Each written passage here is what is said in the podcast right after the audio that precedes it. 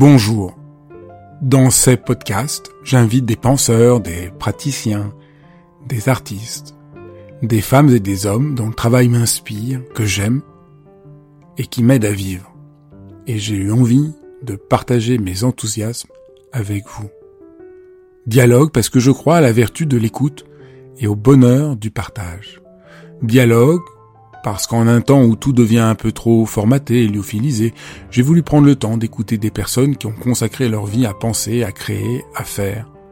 Dialogue pour permettre à mes invités de déployer leur engagement et leur conviction sans que leurs paroles soient coupées en petits morceaux.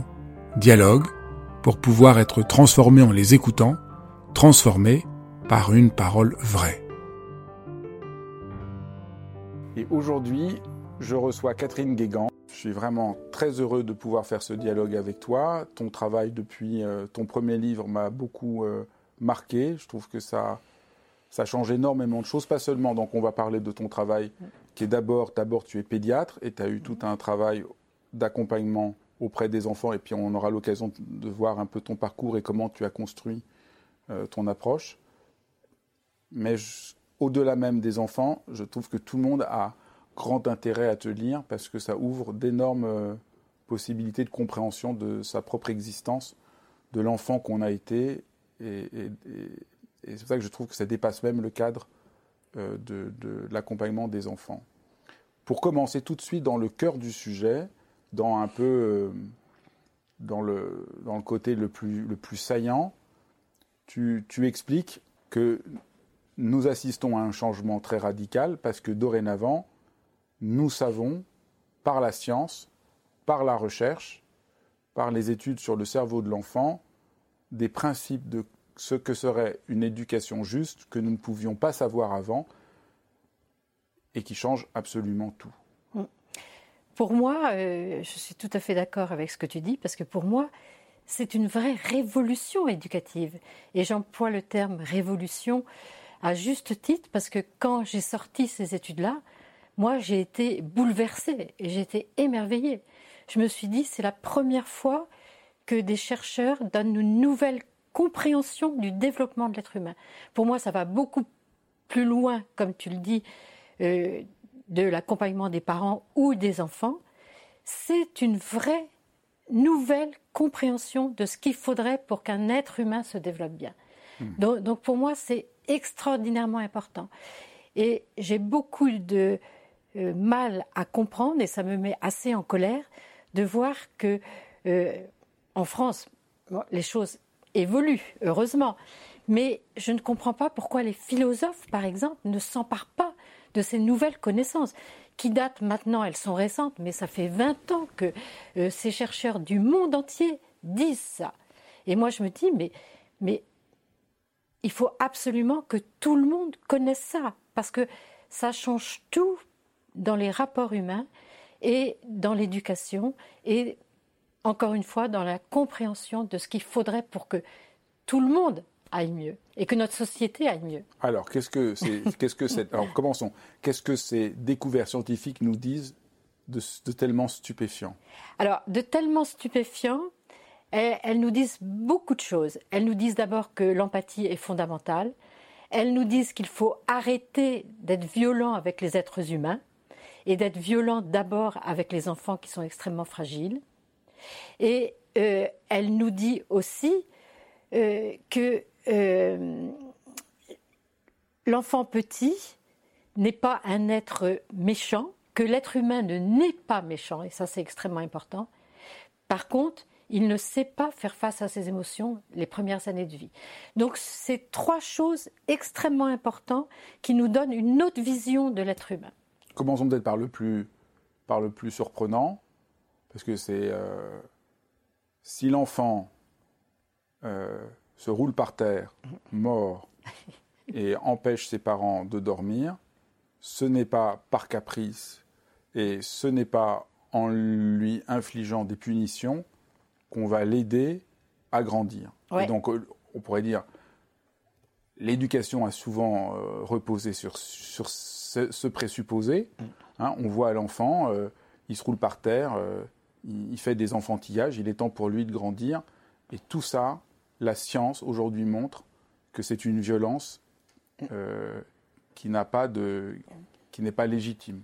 Alors c'est une vraie révolution. Pourquoi? Parce que ça fait des millénaires que les adultes traitent mal les enfants.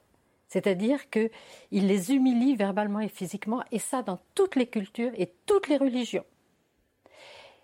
Donc, pourquoi? Ça m'a posé beaucoup, beaucoup de questions. Je me suis dit, mais pourquoi les adultes ont toujours fait comme ça? Et grâce à ces recherches, j'ai des hypothèses. Hein. C'est-à-dire que l'enfant petit, oui, il se roule par terre, il tape, il mord, il crie, il jette ses jouets, il déchire. Et donc les adultes ont dû se dire, mais les petits des êtres humains, ce sont des animaux sauvages. Il va falloir les dresser. Et donc jusqu'à présent, l'éducation était un dressage, c'est-à-dire avec des humiliations verbales tout le temps.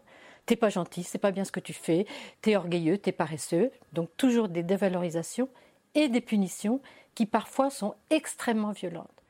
Donc ça, c'est vraiment dans le monde entier, encore à l'heure actuelle. Hein, c'est l'UNICEF qui nous dit ça. Et donc, les chercheurs nous disent que ces humiliations verbales et physiques, euh, j'ai été euh, euh, très stressée de sortir ces études-là. C'est Bruce McEwen, qui est un chercheur américain, qui a travaillé sur l'effet du stress sur le cerveau de l'enfant. Et il nous dit que oui, le cortisol, qui est donc la molécule du stress, peut abîmer, quand ces humiliations sont quotidiennes, répétées, le cerveau de façon très importante, c'est-à-dire que ça va abîmer des parties essentielles du cerveau de l'enfant, parce que l'enfant a un cerveau très fragile, et que toutes les humiliations physiques, pareil, vont impacter les parties les plus précieuses de notre cerveau. C'est quoi les parties les plus précieuses? C'est le cortex préfrontal qui nous permet de réfléchir, de raisonner, le cortex orbitofrontal qui fait partie du cortex préfrontal et qui nous permet quatre euh, euh, capacités fondamentales. Elle nous permet d'être empathique et sans empathie, on ne peut pas aimer. Donc, évidemment que c'est ce qui nous fait être humain. Ce cortex orbitofrontal nous permet de faire face à nos émotions, de les réguler, de faire des choix. Et un humain, s'il ne sait pas faire des choix, je peux, euh, tout le monde le sait, il est perdu. Et d'avoir un sens éthique et moral. Donc, si l'être humain ne reçoit pas cette empathie, si au contraire il est humilié verbalement et physiquement, ça entrave le développement de ce cortex orbitofrontal.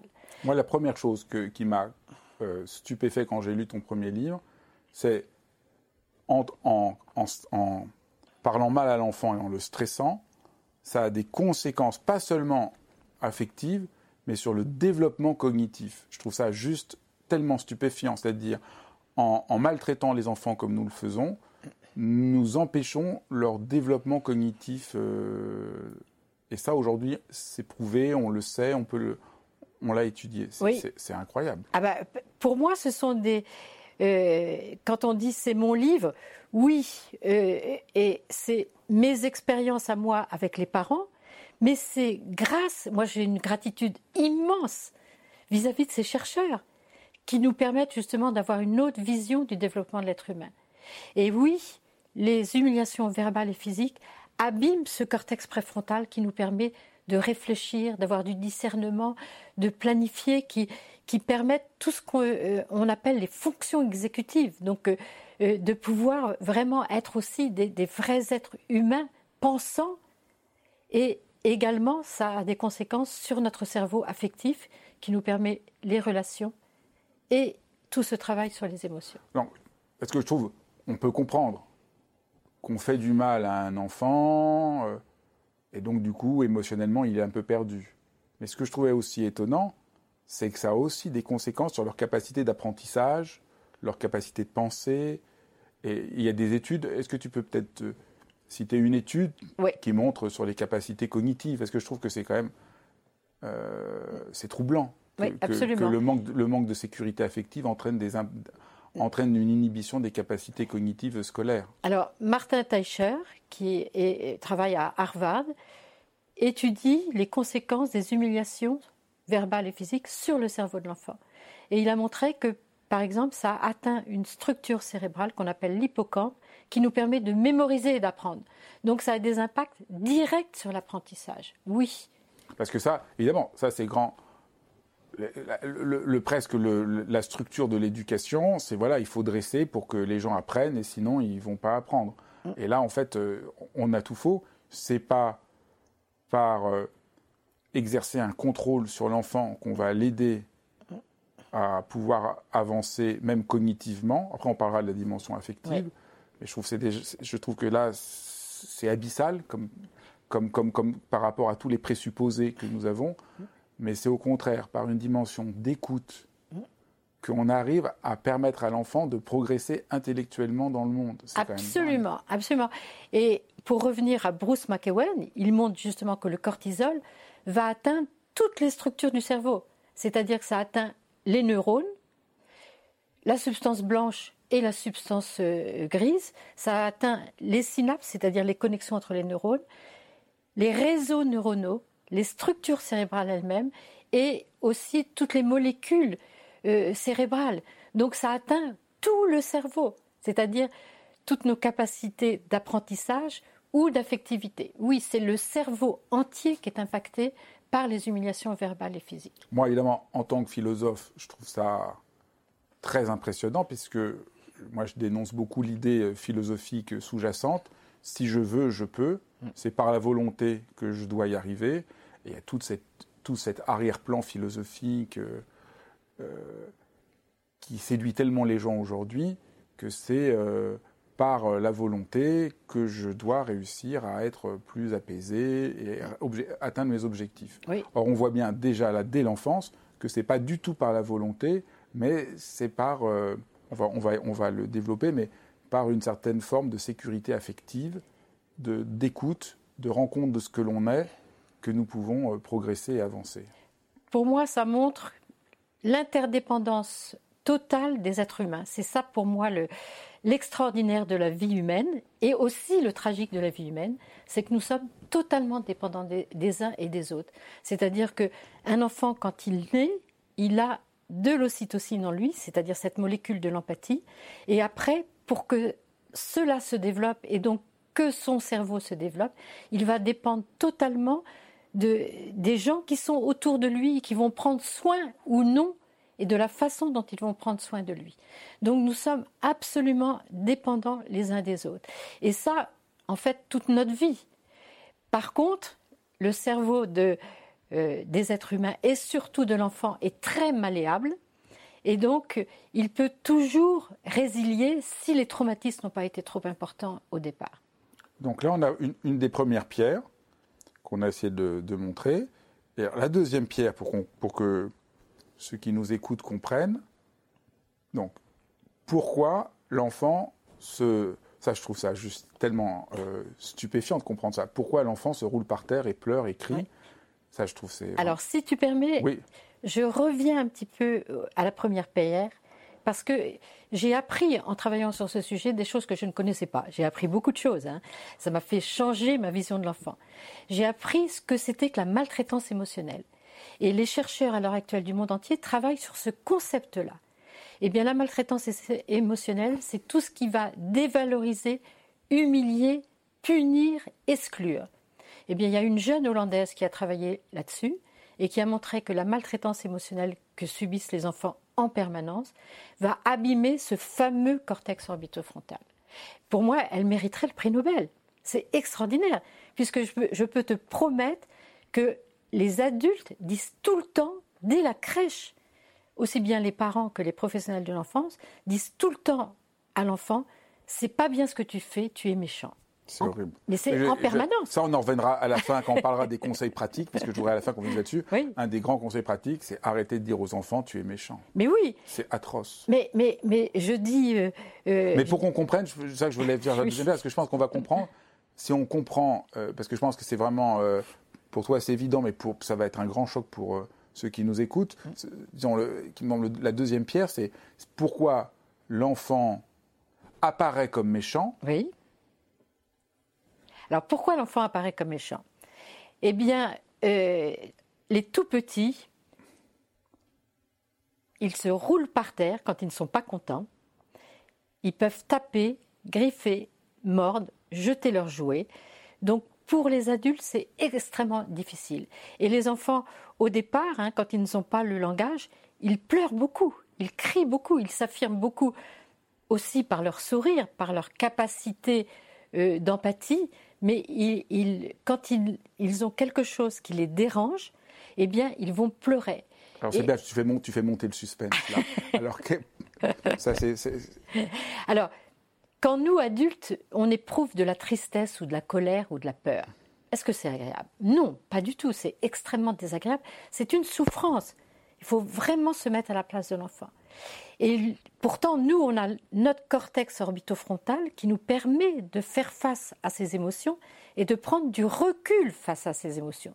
En se disant, bah là, oui, je suis triste ou je suis en colère, c'est peut-être pas si grave que ça, j'ai peut-être trouvé une solution. Ça nous permet de mettre les choses un peu euh, loin et de trouver des solutions.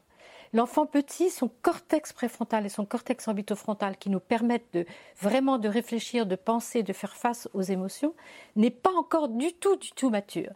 Donc lui, il prend de plein fouet ses émotions. Donc lui, quand il est triste, ce sont des immenses tristesses alors qu'on lui dit arrête de pleurer, arrête tes comédies.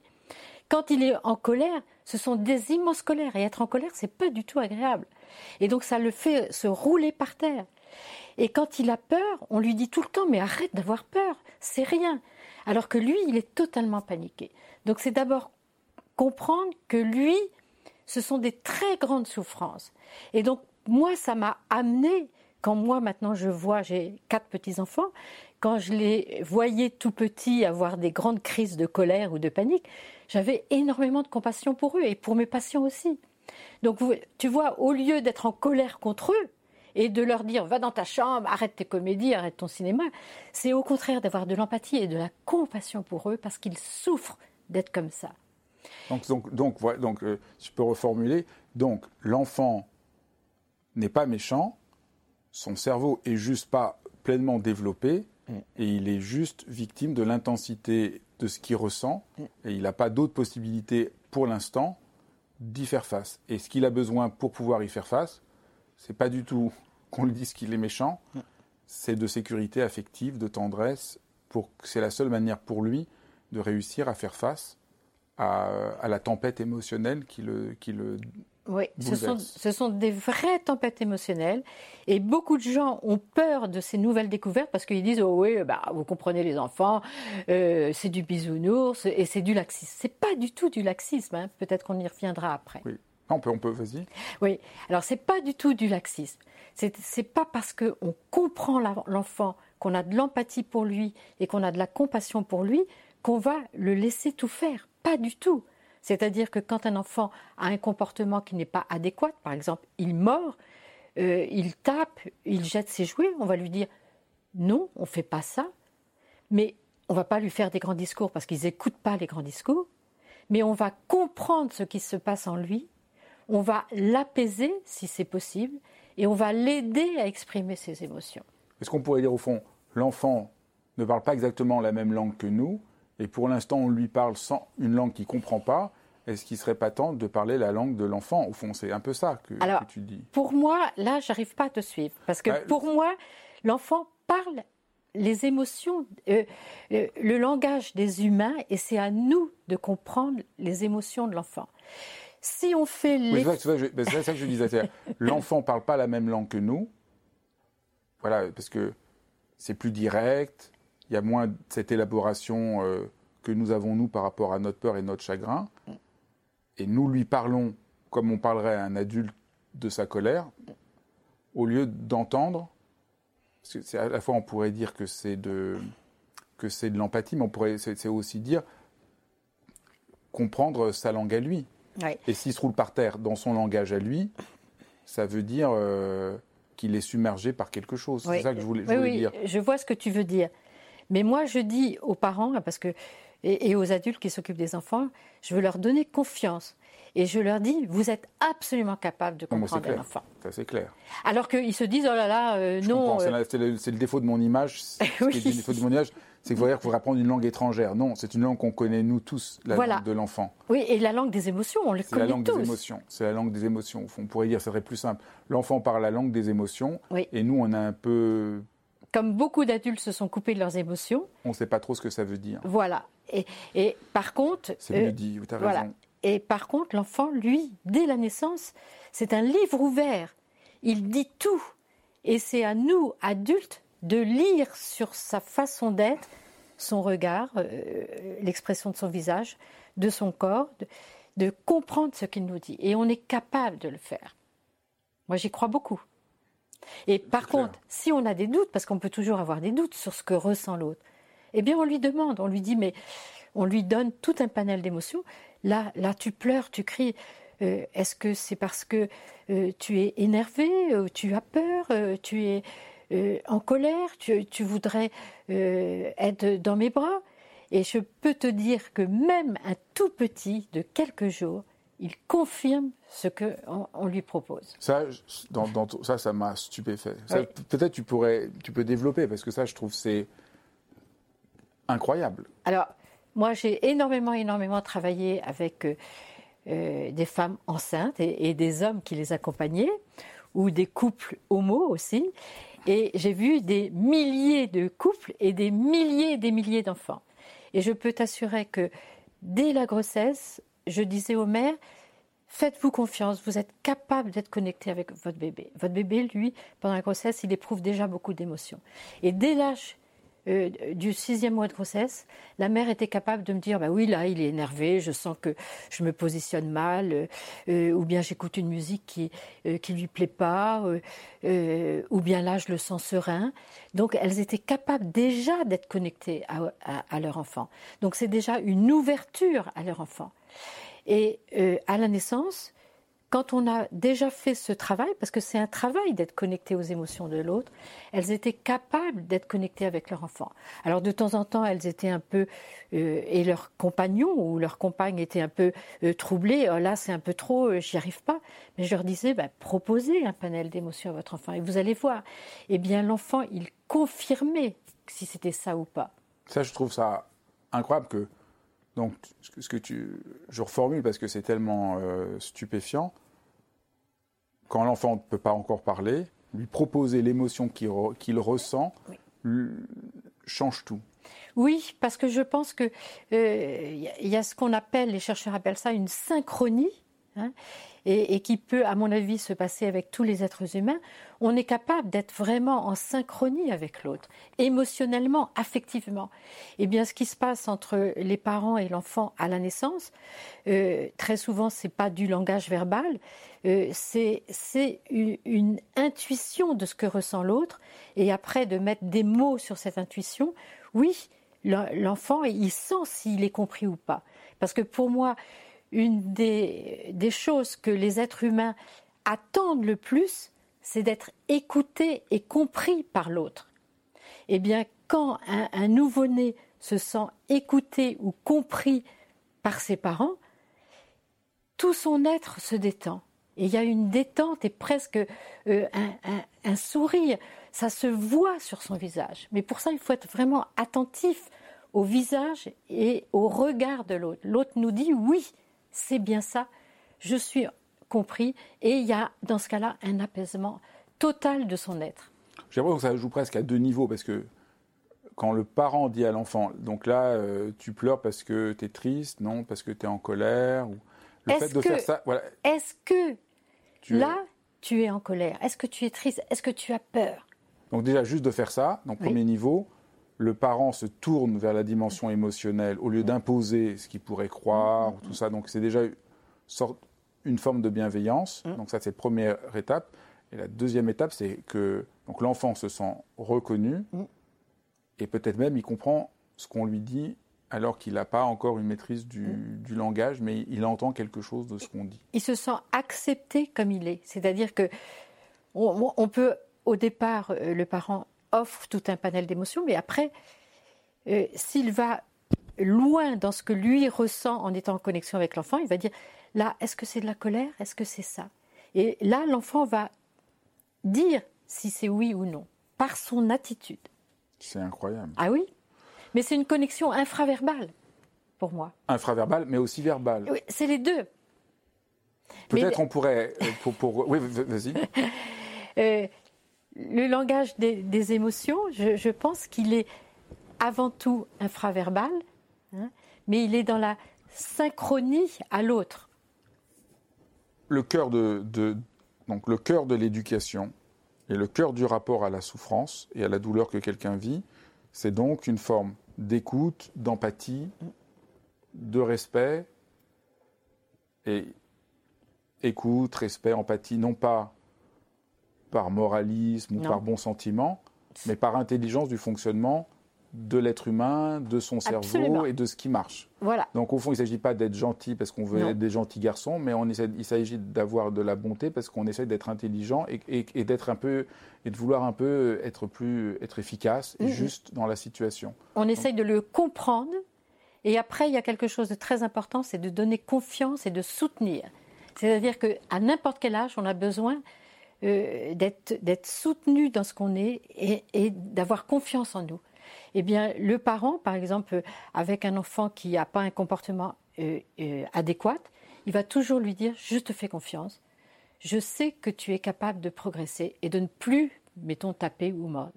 Eh bien, ça, ça fait progresser le cerveau. Hein. Il y a des études qui montrent que quand on dit à quelqu'un Je te fais confiance, tu peux progresser, eh bien, ça nous fait progresser. Alors que si on met des étiquettes sur les gens, euh, bah, t'es méchant, euh, t'es, paresseux, euh, t'es orgueilleux, eh bien ça bloque le développement du cerveau. Donc ça c'est très important. Est-ce qu'on pourrait maintenant décrire cette attitude dont nous avons besoin, dont l'enfant a besoin, mais au fond dont tout être humain a besoin? Mm. C'est-à-dire qu'est-ce que c'est cette attitude? Pourquoi on a besoin, disons, d'une forme de sécurité au fond? Alors pour moi, c'est vraiment l'empathie qui nous donne ça. Et je prends la définition de Jean De euh, qui travaille euh, à Chicago sur le développement du, cerveau de, l'enfant, et qui est un, chercheur euh, français, et qui dit que pour être réellement empathique, il y a trois facettes à l'empathie. Il y a d'abord l'empathie affective, c'est celle dont on vient de parler avec le tout petit, qui est de sentir et de partager les émotions d'autrui sans être dans la confusion entre soi et autrui. Ça, c'est extrêmement important. Alors, pour, quand on est professionnel, c'est facile, entre guillemets. Quand on est parent ou quand on a un être cher qui souffre, c'est extrêmement difficile. Mais il faut essayer quand même de ne pas être dans la confusion entre soi et autrui. Ensuite, la deuxième facette, c'est l'empathie cognitive. C'est de comprendre pourquoi l'autre éprouve telle ou telle émotion. Donc ça, c'est de l'intellect. Et ensuite, il y a la sollicitude empathique. Et c'est pour ça que je prends cette définition de Jean Dessetti, parce qu'il y a des centaines de définitions de l'empathie, qui est ce qui nous incite à prendre soin du bien-être d'autrui. Parce que pour moi, à quoi servirait de sentir la détresse d'un enfant, de la comprendre, si on n'a pas envie de lui apporter du bien-être? Donc pour moi, c'est euh, cette définition de l'empathie et, pour moi est extraordinaire. Sentir, comprendre, comprendre. Et, fait, et, agir pour le bien-être de voilà. Donc euh, Jean de City dit que quand il y a ces trois facettes de l'empathie, ça fait vraiment maturer le cerveau de l'enfant. Et ça, c'est euh, parce que, comme, tu comme, comme, on le sait aujourd'hui, le cerveau de l'enfant n'est pas pleinement développé. Donc on fait tout, souvent il est très immature. Donc on fait une grande confusion parce qu'au fond, on pourrait dire l'erreur qu'on fait depuis le début, c'est on, on, ne comprend pas que le cerveau de l'enfant n'est pas comme notre cerveau, et donc on lui parle en oubliant que son cerveau n'est pas mature, et donc il a, il a besoin euh, d'empathie, mais, mais tu dis aussi que cette empathie, elle donne une forme de confiance et de sécurité. Il y a quand même cette notion de, de il, est, il, vit des, des troubles, parce que l'empathie lui donne un sens de L'empathie lui donne euh, un socle, il lui donne une confiance, il lui donne un ancrage, il lui donne une force, absolument. Parce que c'est. parle de sécuriser l'enfant. C'est une sécurité affective et euh, ce qu'il faut bien comprendre, parce que pour beaucoup de gens, c'est c'est pas très simple. Hein. L'empathie, c'est le travail sur les émotions. Et les émotions, c'est un travail extraordinaire. Hein. Euh, au XXe siècle, les émotions étaient considérées comme gênantes. Il fallait s'en débarrasser et c'était pas bien de, de dire qu'on était triste. Hein. Il fallait cacher ces émotions. On va en parler de, des émotions en deux minutes, mais je voudrais, je voudrais, je vous, je voudrais revenir sur, ce que, sur cette idée de sécuriser l'enfant. Je trouve que c'est une idée, bon, elle est un peu connue aujourd'hui parce que tout le travail de, de Bolby, les théories de l'attachement l'ont montré, mais ça reste encore quelque chose euh, qui n'est pas euh, si compris. Que, y a une manière de sécuriser, de donner une sécurité à l'enfant. En quelques mots, la théorie de l'attachement, hein, parce que beaucoup de gens font des confusions, c'est répondre aux signaux de détresse de l'enfant. C'est ça. C'est pas un attachement comme ça. C'est être capable de comprendre les signaux émotionnels de l'enfant quand il est en détresse et d'y répondre de façon adéquate. Alors que jusqu'à présent, qu'est-ce que faisaient les adultes? Quand l'enfant était en détresse, eh bien, ils disaient, euh, ils punissaient l'enfant et ils le traitaient mal. Donc, euh, tu vois que euh, cette notion d'attachement, elle est très importante. L'attachement, c'est pas du tout du bisounours. Hein. C'est répondre de façon adéquate aux signaux de détresse de l'enfant.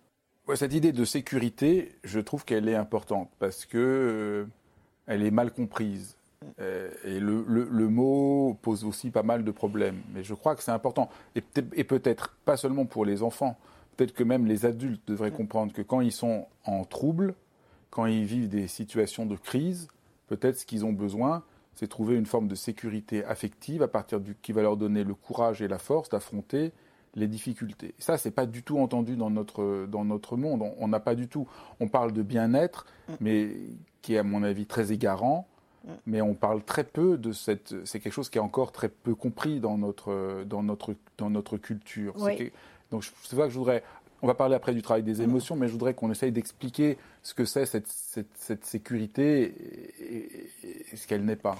Ben, pour, pour moi, la sécurité affective, c'est la même chose que l'empathie et la bienveillance, c'est-à-dire que c'est pouvoir exprimer quand on va mal, hein, ces émotions désagréables, et avoir quelqu'un qui nous comprend et qui nous écoute. Je peux t'assurer que moi, tous les enfants que j'ai reçus quand ils étaient pas avec leurs parents ou les adolescents me disaient tous pour qu'est-ce que je voudrais qu'on m'écoute enfin? Donc donc c'est d'être écouté sur ce qu'on est vraiment et accepté comme et d'être accepté avec ce qu'on est profondément. Pour moi, c'est ça la sécurité c'est aussi, euh, mais il, y a aussi, il peut y avoir aussi, on peut aussi donner la sécurité euh, en câlinant l'enfant. Alors, euh, c'est pour, pour moi, c'est autre chose. Hein. C'est quoi? Pour, pour moi, l'amour et l'empathie, c'est la même chose.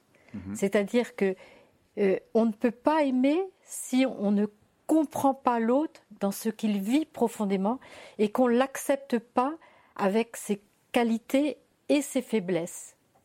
Mais tout ce travail-là, il doit être fait, si on veut être comme ça avec l'autre, il faut d'abord avoir fait ce travail-là sur soi-même. C'est-à-dire que si on ne s'accepte pas avec toutes nos facettes, c'est-à-dire avec euh, nos, nos capacités, euh, nos faiblesses, euh, le fait qu'on se trompe tout le temps, d'accepter qu'on fait des erreurs en permanence, eh bien, on ne va pas pouvoir accueillir l'autre dans ce qu'il est profondément. Et je pense que c'est d'abord lié à ça, euh, le fait d'aimer. Donc c'est basé sur l'empathie. Et, après, quand on aime vraiment quelqu'un, alors après c'est très mystérieux, hein, le fait d'aimer quelqu'un, hein, c'est d'être en, totale connivence avec lui, euh, euh, intellectuellement, émotionnellement et charnellement. Hein. Euh, là, c'est un au-delà euh, euh, de l'empathie. Hein. C'est le mystère de pourquoi on aime telle ou telle personne. Ça, c'est quelque chose d'autre.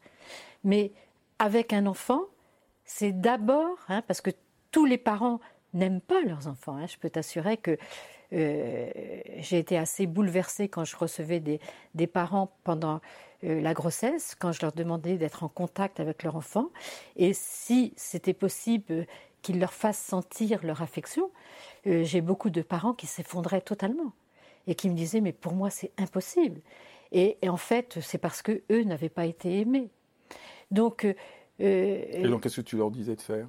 Comment comment tu les guidais? Alors moi, ce que je faisais au XXe siècle, j'ai compris au XXIe siècle, avec toutes ces découvertes, pourquoi ça marchait ou ça marchait pas. Et j'ai compris que l'ocytocine, qui est euh, donc la molécule de l'empathie, de l'amour, de l'affection, donc tu vois, c'est très très lié, elle ne se développait que si on reçoit de l'empathie ou de l'affection. Donc là, ça nous montre aussi notre dépendance totale aux autres êtres humains. Euh, donc euh, moi, en fait, le, travail que je faisais, mais parce que moi, ça me plaisait, eh bien, dans ce cas-là, euh, je leur demandais de venir seuls et je les maternais. Et ils me disaient que jamais personne ne leur avait donné cette affection et ce maternage. Comment tu les maternais? Dans mon bureau de consultation, j'avais un lit. Hein.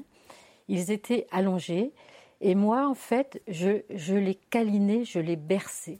Tu vois, c'est ce que je disais. Parce que quand tu disais, je, j'étais un peu gêné parce que je trouve que c'était bien ce que tu dis sur l'écoute, l'accueil, tout ça.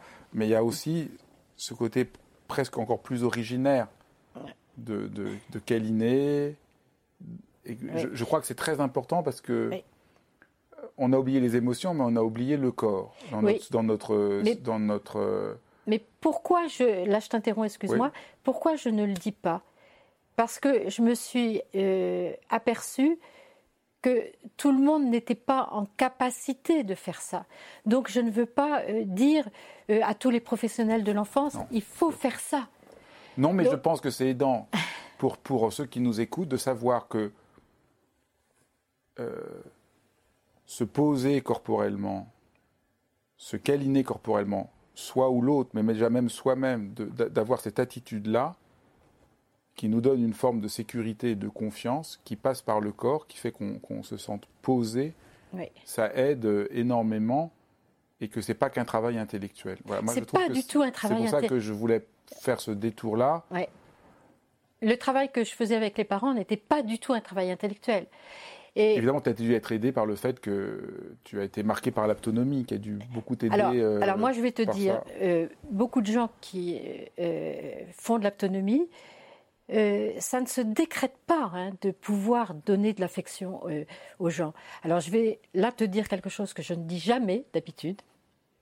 J'ai eu l'immense chance, et je fais partie parce que l'UNICEF dit que la très très grande majorité des adultes à l'heure actuelle euh, ont reçu de la maltraitance dans leur enfance, et j'en veux pas du tout aux adultes, hein, parce qu'ils le, ils humilient leur enfant verbalement et physiquement en croyant bien faire. Ils pensent que c'est la bonne éducation. Donc moi, je n'en veux pas du tout aux adultes euh, d'être comme ça avec les enfants. Et, qu'il y a à peu près 5 euh, à 10% des êtres humains à l'heure actuelle sur la planète qui ont été élevés avec affection, avec amour, sans humiliation verbale et physique. Et j'ai eu l'immense chance euh, euh, là mes parents ne sont plus euh, sur cette terre, d'avoir eu des parents aimants et qui m'ont pas humilié verbalement et physiquement. Donc moi, j'ai reçu énormément d'ocytocine, donc je peux en donner. Donc pour moi, ce n'est pas difficile. Mais pour beaucoup de gens, même quand ils ont fait de l'autonomie, s'ils n'ont pas reçu assez d'ocytocine, ils essayent de faire ça, mais ils n'y arrivent pas. Donc, moi, je n'ai aucun mérite. Mais je pense qu'on peut, on peut transformer les choses. Bien sûr. Mais moi, je, l'expérience fondamentale de sécurité. Moi, j'ai eu la chance de rencontrer euh, Franz Wellman, qui était mm. le fondateur de l'autonomie, et quand même, l'expérience avec lui, ou d'un certain point de vue, c'est pas tout à fait la même chose, mais on pourrait dire que il m'a materné, il m'a fait toucher ce sens de confiance et de sécurité primordial, qu'on pourrait dire qu'il est une sorte de oui fondamental. Ça, ça a joué un rôle majeur dans le développement de mon existence. Ah non, mais pour moi, euh, le contact et le toucher euh, affectif, le, toucher affectif, le toucher affectif, il est fondamental et vital pour le développement des êtres humains. Et, je, le dis dans, mon premier livre, ça fait maturer le cerveau. Il y a, des études à l'heure actuelle qui montrent que, que le, contact affectif chaleureux aimant hein, fait maturer le cerveau. On pourrait au moins des enfants. On pourrait dire que ça, pour que tout le monde puisse entendre, que ce qui donne la sécurité à l'enfant, c'est donc l'empathie au sens reconnaître ses émotions, accepter ses émotions, comprendre ses émotions et vouloir l'aider. Et il y a aussi tous ces gestes affectifs Mm. et que dans notre société, bon, ça on peut le comprendre par rapport à l'enfant, mais nous sommes un monde qui a perdu ce que peut être un geste affectif. Absolument. On ne comprend le geste aujourd'hui que dans l'horizon sexuel Mm. et un geste de tendresse affectif Mm. pour l'autre Et fondamental. fondamental et on l'a perdu. Ça c'est quelque chose qui, est- qui c'est, c'est quelque chose qui fait quand même profond, qui, a profond, qui, est, qui est quelque chose qu'on a coupé de, de- de- des rapports que nous avons les uns avec les autres et qui crée une forme paradoxale d'insécurité euh, profond. Et pour nuancer ce que j'ai dit tout à l'heure, euh, plus euh, euh, un parent, un adulte, un professionnel de l'enfance va recevoir de l'affection de la part de son entourage, hein, alors ça peut être de son conjoint, de ses amis qui sont dans un contact affectif et chaleureux, plus lui va recevoir de l'ocytocine. Et plus lui va développer ses capacités à donner de l'affection. Donc, notre cerveau qui est malléable est résilient et on peut toujours, hein, je l'ai dit tout à l'heure, sauf si le traumatisme euh, du départ a été extrêmement violent, on peut toujours résilier et progresser. Moi, je crois, j'ai énormément confiance dans, dans la capacité à progresser des êtres humains. On peut toujours progresser dans nos capacités d'affection. J'ai juste dit que si on a reçu ça dans l'enfance, c'est un plus, évidemment, mais que si on ne l'a pas reçu, on peut toujours s'entourer de gens affectueux Oui. Et puis moi, moi qui et qui nous câlinent. Moi hein, qui une et qui nous câlinent. moi qui ai une éducation, moi qui ai une éducation le contraire de toi, Habituelle. maltraitante, habituelle, Oui, eh ben je, je, je- je peux témoigner que c'est absolument possible bien absolument. de, de qu'il y a une possibilité de. Mais du coup, c'est vrai que c'est sans doute ce qui explique ma critique de la de l'approche actuelle de la méditation, que je trouve trop technique, trop abstraite, tout ça que j'aime pas la notion de pleine conscience, parce que je suis sensible à, à ce que tu dis, j'en ai fait l'expérience, ouais. et que je trouve qu'il faudrait inventer ce que j'essaye de faire, une méditation qui, qui soit à la fois qui donne à la fois euh, cette affection profonde dans laquelle on, se sent autorisé d'être et qui soit comme une forme de maternage et que la, méd- et que la méditation soit aussi un espace, non pas du tout pour se calmer, mais pour travailler sur les émotions. Et là, je trouve que euh, tu as une grande capacité synthétique d'expliquer comment on fait avec les émotions. Et là, on pourrait essayer de- d'explorer Ouais. ce, que tu, ce que tu dis. Alors là, ça devient. Ça, ça- ça ne t'est pas venu. On pourrait dire quelque chose que tu as compris quand même par ton éducation, mais aussi par l'autonomie sur euh, euh, l'affection corporelle, ce geste d'affection. Et après, c'est plus la communication non violente qui a éclairé ton, ton, ton, approche de. Alors, comment on se relie aux émotions. Alors, si tu permets, je reviens juste sur le toucher. Euh, parce que pour moi, le toucher, il est toujours dans le respect de ce que l'autre éprouve. C'est-à-dire que quand on a un contact affectif charnel avec l'autre, il faut toujours lui dire est-ce que cela te convient? Et ça, c'est extrêmement important. Pourquoi euh, il y a beaucoup de, de parents, ils n'en ont pas conscience, ils veulent bien faire, presque pratiquement toujours. Ils gardent leur enfant pour eux et ils l'emprisonnent. Et l'enfant, lui, il n'a pas envie de ça. Donc, il faut faire très attention. C'est toujours est-ce que cela te convient? Et toujours laisser l'autre libre. Ça, c'est extrêmement important. La vraie sécurité affective donne de la confiance et de la liberté et de l'autonomie. Elle n'emprisonne pas. Ça, c'est extrêmement important. C'est le contraire de la sécurité que d'être qu'on garde l'autre pour soi. Ça, c'est para- c'est très paradoxal. C'est-à-dire, on appelle théorie de l'attachement ce qui signifie donner le plus d'autonomie. Ouais. Donc, c'est c'est un peu le paradoxe. C'est un mauvais terme, C'est l'attachement. clair. Sécurité, c'est pas un très bon terme parce qu'aujourd'hui, on est dans un monde sécuritaire, euh, de panique. Ce ne sont pas des bons termes. Et il faudrait. Moi, euh, j'en parle, j'en parle jamais. J'en parle très très peu de, de, de ces mots de sécurité et d'attachement à cause de ça. C'est clair. Mais, mais, euh, mais on voit ce que l'idée positive derrière, c'est il y a un attachement, c'est-à-dire que tu sens que tu n'es pas abandonné, tu sens que tu peux avoir un lien de confiance, c'est ça Ouais. l'idée, Je préfère la confiance et le c'est soutien. clair. Et la sécurité, ce qu'on veut dire, c'est qu'on peut. euh, mon- on se sent en confiance, on, peut se foutre la paix dans mon langage. On- on- Oui, oui. Mais oui, oui, c'est clair. Donc peut-être on peut, on peut décrire maintenant euh, ce qu'on fait par rapport aux émotions. Ouais. Alors, les émotions, euh, c'est un grand changement là au XXIe siècle, hein, tout ce travail des émotions. Euh, il a été surtout initié par Damasio, hein, qui, c'était en 95, a publié un livre qui s'appelle L'erreur de Descartes, donc c'est un tacle pour nous français, et c'est le premier au monde à décrire le circuit cérébral des émotions. Hein. Il faut bien s'imaginer ça. Au XXe siècle, nous médecins, on apprenait le cerveau comme étant euh, un organe qui nous permettait de penser, euh, d'avoir de la motricité et de la sensorialité.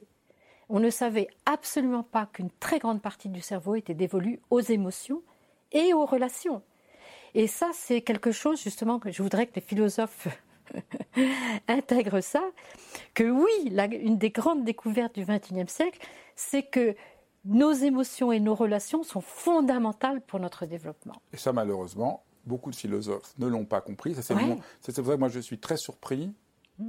de, du succès en France de Spinoza, mm, mm. qui est... Euh, Un des premiers, justement. Non, à ne pas comprendre ça. Ah oui. Parce que c'est Spinoza, c'est quand même d'un rationalisme.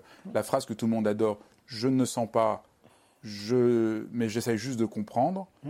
C'est pas, c'est pas la dimension humaine. Et je trouve que, que la prochaine personne qui dit, moi je suis cartésien, il faut maintenant leur répondre, ah, vous choisissez d'être à ce point irrationnel. Parce qu'aujourd'hui, les gens disent encore, je suis cartésien, c'est-à-dire moi je préfère la, raison. Mais depuis euh, Damasio et toutes les études, se croire qu'on est, qu'on est rationnel parce qu'on n'est que dans la raison, c'est irrationnel. Complètement. Et ça, c'est quand même, euh, il, serait quand même temps que les gens comprennent que la raison implique une ouverture à d'autres dimensions qui sont euh, les dimensions du corps, des émotions, de la sensation. Et ça, c'est sûr qu'il y a une longue tradition philosophique qui nous a euh, profondément égarés mm, sur ces questions-là, même si le philosophe là va parler, on n'a pas eu besoin d'attendre les neuroscientifiques parce que depuis euh, Nietzsche, euh, la phénoménologie, euh, Merleau-Ponty, ces questions-là en philosophie sont apparues depuis longtemps. Mais je, suis frappé que le modèle philosophique reste encore Spinoza et, Descartes, mm, mm. et pas et pas tous ces penseurs parce que au fond la chair du monde et tout c'est des notions très centrales à Merleau-Ponty qui essayent de vraiment faire cette révolution là. Mm. Donc les philosophes ici on sentit, enfin, on, pensait que là, il y a quelque chose dans l'expérience humaine fondamentale qui est essentiel. Mais disons, voilà, donc euh, Damasio montre que les émotions sont fondamentales. Oui. Et il nous dit quoi? Il nous dit que nos émotions sont primaires, c'est-à-dire qu'il faut être attentif à ce qu'on ressent et qu'elles nous permettent évidemment d'avoir une vie affective, mais aussi de penser, d'entreprendre, donc d'agir, d'avoir un sens éthique et moral, de faire des choix. Donc c'est fondamental. Et il nous dit quoi? Que comment euh, il a découvert ça? C'est avec des patients qui avaient eu soit une tumeur cérébrale, une hémorragie cérébrale qui avait détruit tout le circuit des émotions et qui n'éprouvaient plus rien. Et il a fait tester ces patients-là et il s'est aperçu qu'ils avaient un QI normal. Il a été mais complètement stupéfié de voir que dans, son livre euh, L'erreur de Descartes, il est très bouleversant parce que il dit Moi, je ne comprends pas. Je ne comprenais pas. J'ai été élevé avec des parents et des enseignants qui m'ont dit que c'était l'intellect qui nous permettait d'avoir euh, une vie digne, qui a un sens. Et là, je me rends compte que des gens intelligents, voire très intelligents, font n'importe quoi parce qu'ils n'éprouvent plus d'émotions. Donc ça lui a permis de comprendre à quoi servaient les émotions. Donc les, émotions, c'est primaire, c'est-à-dire qu'il faut être attentif à ce qui se passe dans notre corps, à nos émotions, et ensuite comprendre pourquoi on a telle ou telle émotion.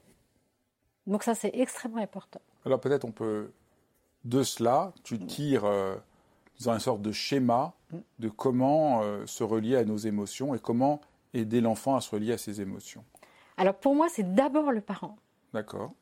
Euh, pour moi, ce qui est très important, c'est que ça soit, c'est d'abord à l'adulte qui euh, élèvent l'enfant, aussi bien les parents que les professionnels de l'enfance, c'est d'abord à eux de faire ce travail sur les émotions.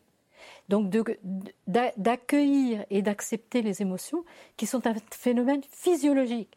Ça, c'est très important de comprendre ça et qu'il n'y a aucun jugement moral à avoir sur les émotions. C'est ni bien ni mal. Donc les émotions, c'est juste pour nous dire fais attention à toi. C'est-à-dire que, ou, euh, par exemple, si on a des émotions agréables, on est enthousiasme ou, ou serein ou heureux, eh bien, c'est un signal pour nous dire bah, ta vie correspond probablement à ce que tu souhaiterais profondément. Alors que, au contraire, si on est anxieux, qu'on a peur, qu'on est en colère, qu'on est triste en permanence, c'est juste pour nous dire fais attention à toi. Ta vie probablement ne correspond pas à ce que tu souhaiterais. Donc c'est pour notre survie, pour notre bien-être qu'elles sont là, nos émotions. C'est pour qu'on vive le mieux possible.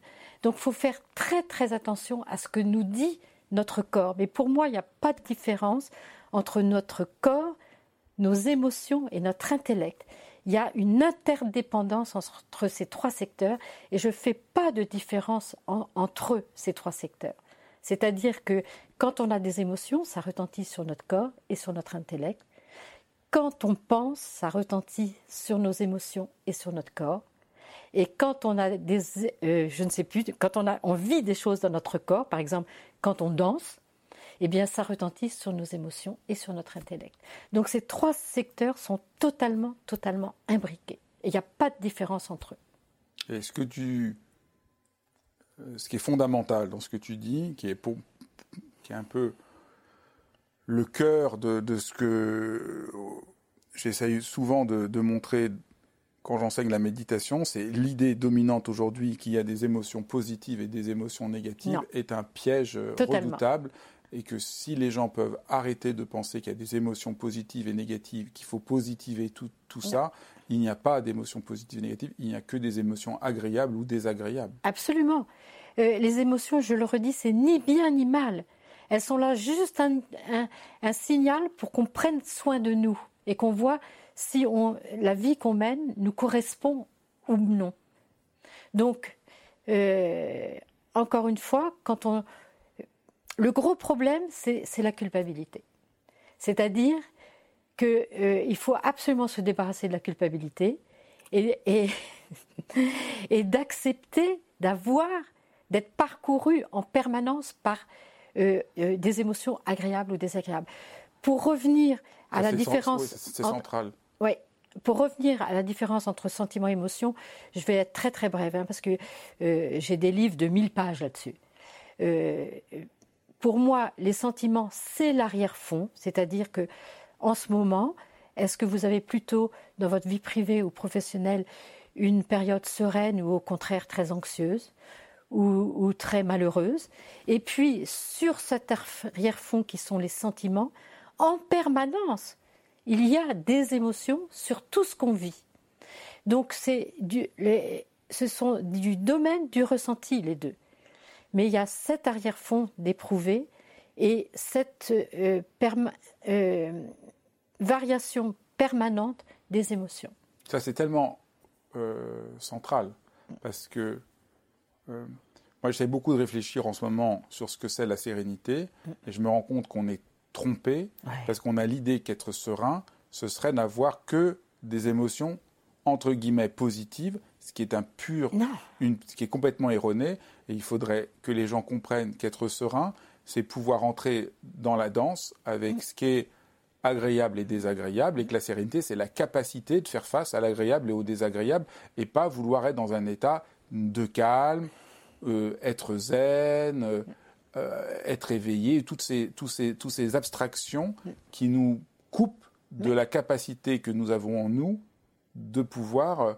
Et donc on est serein pas parce qu'on va toujours bien, mais on est serein parce qu'on a confiance qu'on peut affronter tout ce qui se passe. C'est accueillir et accepter toutes nos émotions sans culpabilité. C'est ça la sérénité. C'est quand même complètement autre chose que ce qu'on présente partout. Ah, mais complètement. Mais pour moi, il y a quand même une différence avec l'arrière-fond, c'est-à-dire est-ce que notre vie profonde correspond à ce que nous souhaiterions. Pour donner un vrai sens à notre vie. Et puis, euh, euh, les émotions qui surviennent en permanence, parce que la, vie est, fluctuante en permanence. C'est clair. Mm. Donc, il y a cet arrière-fond qui nous permet de vivre en correspondance profonde avec ce que nous sommes. Parce que au moment où je suis libéré de cette idée, je ne devrais pas être aussi en colère, je ne devrais pas être aussi triste, mm. j'entre en rapport à une sorte de vérité du réel et de moi-même mm. Qui va me permettre de m'ajuster et de me transformer. Et donc si je sens là qu'il y a un truc qui ne va pas, mm. je me sens pas bien. Si j'écoute mes émotions, je vais sentir là je suis en désaccord avec moi-même et donc je vais pouvoir me réajuster et trouver une plus grande plénitude. Donc, je trouve la plénitude parce que j'ai accepté l'inconfort de rencontrer quelque chose de discordant. Ce discordant m'appelle et m'invite à me réajuster davantage à mes propres désirs et à la réalité. Oui, mais je suis absolument d'accord avec toi. J'irai plus loin. Il est normal d'être en colère régulièrement. C'est clair. Et il est normal d'être triste aussi. C'est-à-dire que moi, personnellement, dans ma vie, euh, euh, je peux être triste parce que j'apprends euh, la souffrance de quelqu'un. Et c'est normal. Je peux être en colère parce que j'apprends que à l'heure actuelle il se passe telle ou telle chose et que je voudrais que ça soit pas que ça soit autrement. Pour moi, c'est absolument normal d'avoir des émotions désagréables. Ça n'a rien à voir avec la sérénité. C'est clair. ça, je crois que c'est je crois que si les gens comprenaient ça, ils iraient beaucoup mieux. Mm. Ce que je voudrais dire pour finir, c'est que tu insistes beaucoup dans tous tes textes, et je crois que c'est important que c'est pas grave si le parent euh, fait mal. On fait des erreurs tout le temps. Donc voilà, ça, on peut, on peut, je pensais que c'était bien de finir là-dessus. Ah ouais. Non, mais pour moi, c'est extrêmement important, et je le dis, que même moi, euh, euh, j'ai des euh, petits-enfants et que ça m'arrive avec mes petits-enfants de faire des erreurs. Et dans ce cas-là, je leur dis, je leur dis, ben, excuse-moi, j'aurais pas dû dire ce mot-là, j'aurais pas dû, dû faire ça. Et ils le comprennent très très bien. Moi, d'abord, ça m'apaise complètement de reconnaître mes erreurs, ça me fait du bien. Et eux, ils comprennent qu'on peut toujours progresser.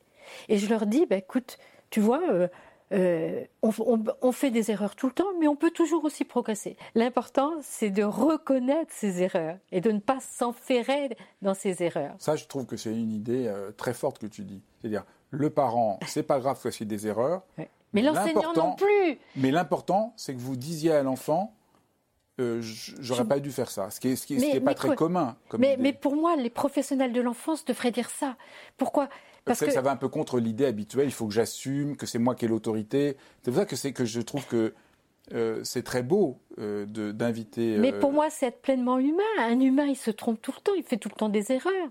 Il, il, est traversé par plein d'émotions agréables, mais aussi désagréables, et de le dire. C'est-à-dire que euh, dans, ce cas-là, ça donne une meilleure compréhension de ce que c'est que l'humain, et ça donne un rapport complètement de confiance entre l'adulte et l'enfant. Moi, je le vois totalement. Donc c'est ça qui est intéressant, c'est si vous dites à l'enfant, excuse-moi, j'aurais pas dû te crier dessus, loin de faire de perdre devant lui de votre autorité ce que vous pourriez penser, en réalité, vous vous montrez d'avant encore mieux, encore mieux comme un adulte responsable qui l'inspire et qui peut l'aider à se construire. Ah mais complètement, complètement. Ça c'est magnifique. Oui, et, pour moi ça n'a rien à voir avec le laxisme aussi. C'est-à-dire que un adulte doit savoir dire non, transmettre des valeurs, mais par contre il doit être un modèle et c'est ça qui est compliqué. Et le modèle, c'est-à-dire lui montrer ce que c'est qu'un humain avec ses capacités et ses erreurs et ses faiblesses. Je crois que ça c'est euh, et l'autre chose que tu dis, et pas se mettre de pression. Moi, moi personnellement, je me mets aucune pression. là, là c'est très important. Pourquoi? Si je me mettais de la pression, euh, par exemple dans mon enseignement ou euh, avec mes petits enfants, mais je serais stressée et je les stresserais. Donc moi, je me mets pas de, je me mets aucune aucune pression. Si je me trompe, c'est pas grave. Je leur dis. Donc un, on se trompe. Et là après, je trouve que ce qui est très, beau aussi, c'est que tu dis, euh, c'est normal aussi que vous vous trompiez parce que euh, on nous a pas appris tout ce que tout ce dont tout ce dont tu parles. Donc il y a plein de parents qu'on mes parents mm. ils étaient euh, ils ont fait l'éducation normale donc euh, mm. avec comme j'étais en plus hypersensible mm. donc ils étaient encore plus maltraitants mais c'est pas du tout de leur faute ils ont juste fait comme on leur disait de faire à l'époque. Oui, et, en croyant bien faire. Et en croyant bien faire. Donc c'est vrai que moi, je, je pense que c'est important euh, de comprendre ça, parce que du coup, euh, ça, ça, ça, déculpabilise. C'est-à-dire, mes parents ont été maltraitants, mais pas parce qu'ils voulaient mal faire, parce mm. qu'ils étaient. Et du coup, j'ai aucune raison de leur en vouloir. Et puis si vous-même, parce que sinon il y a plein de parents qui vont se dire, ah mon Dieu, mais j'ai pas du tout fait ça. Et voilà, on pouvait pas tout savoir. Et, et, et surtout ne pas en vouloir à ses parents s'ils n'ont pas fait comme vous auriez voulu. Euh, moi, au XXe siècle, j'ai dit beaucoup, beaucoup de bêtises aux parents parce qu'on ne savait pas tout ça. Et donc, euh, aux parents, quand je les voyais au XXIe siècle, je leur disais, ben, vous, vous, voyez, je ne savais pas ça. Donc maintenant, la science nous dit telle ou telle chose. Mais je me culpabilisais pas du tout. Je disais, mais c'est parce que je ne savais pas. Donc les parents, oui, ils savaient pas ça. C'est pas grave du tout. C'est-à-dire que pour moi, j'ai confiance dans l'humanité parce que l'humanité progresse grâce à ça. C'est formidable. Hmm. Merci beaucoup. c'est bien avec de, grand plaisir. C'est bien de, finir dessus. Euh, et puis. Euh, elle progresse. Alors, euh, je veux rajouter, elle progresse moralement. Parce que c'est un énorme progrès, justement, de vouloir avoir une éducation qui ne maltraite plus les enfants verbalement et physiquement. C'est clair. C'est un énorme progrès. C'est gigantesque hein, comme progrès. C'est une vraie révolution. Ben, merci beaucoup, Catherine. Avec grand plaisir, Fabrice. Et merci à vous d'avoir euh, écouté ce nouvel épisode de Dialogue. Et je vous retrouve avec un, pour un autre épisode dans 15 jours. Et n'hésitez pas, à, si vous aimez cet épisode et vous ne voulez pas manquer le prochain, de vous inscrire sur ma chaîne YouTube pour recevoir euh, les informations nécessaires.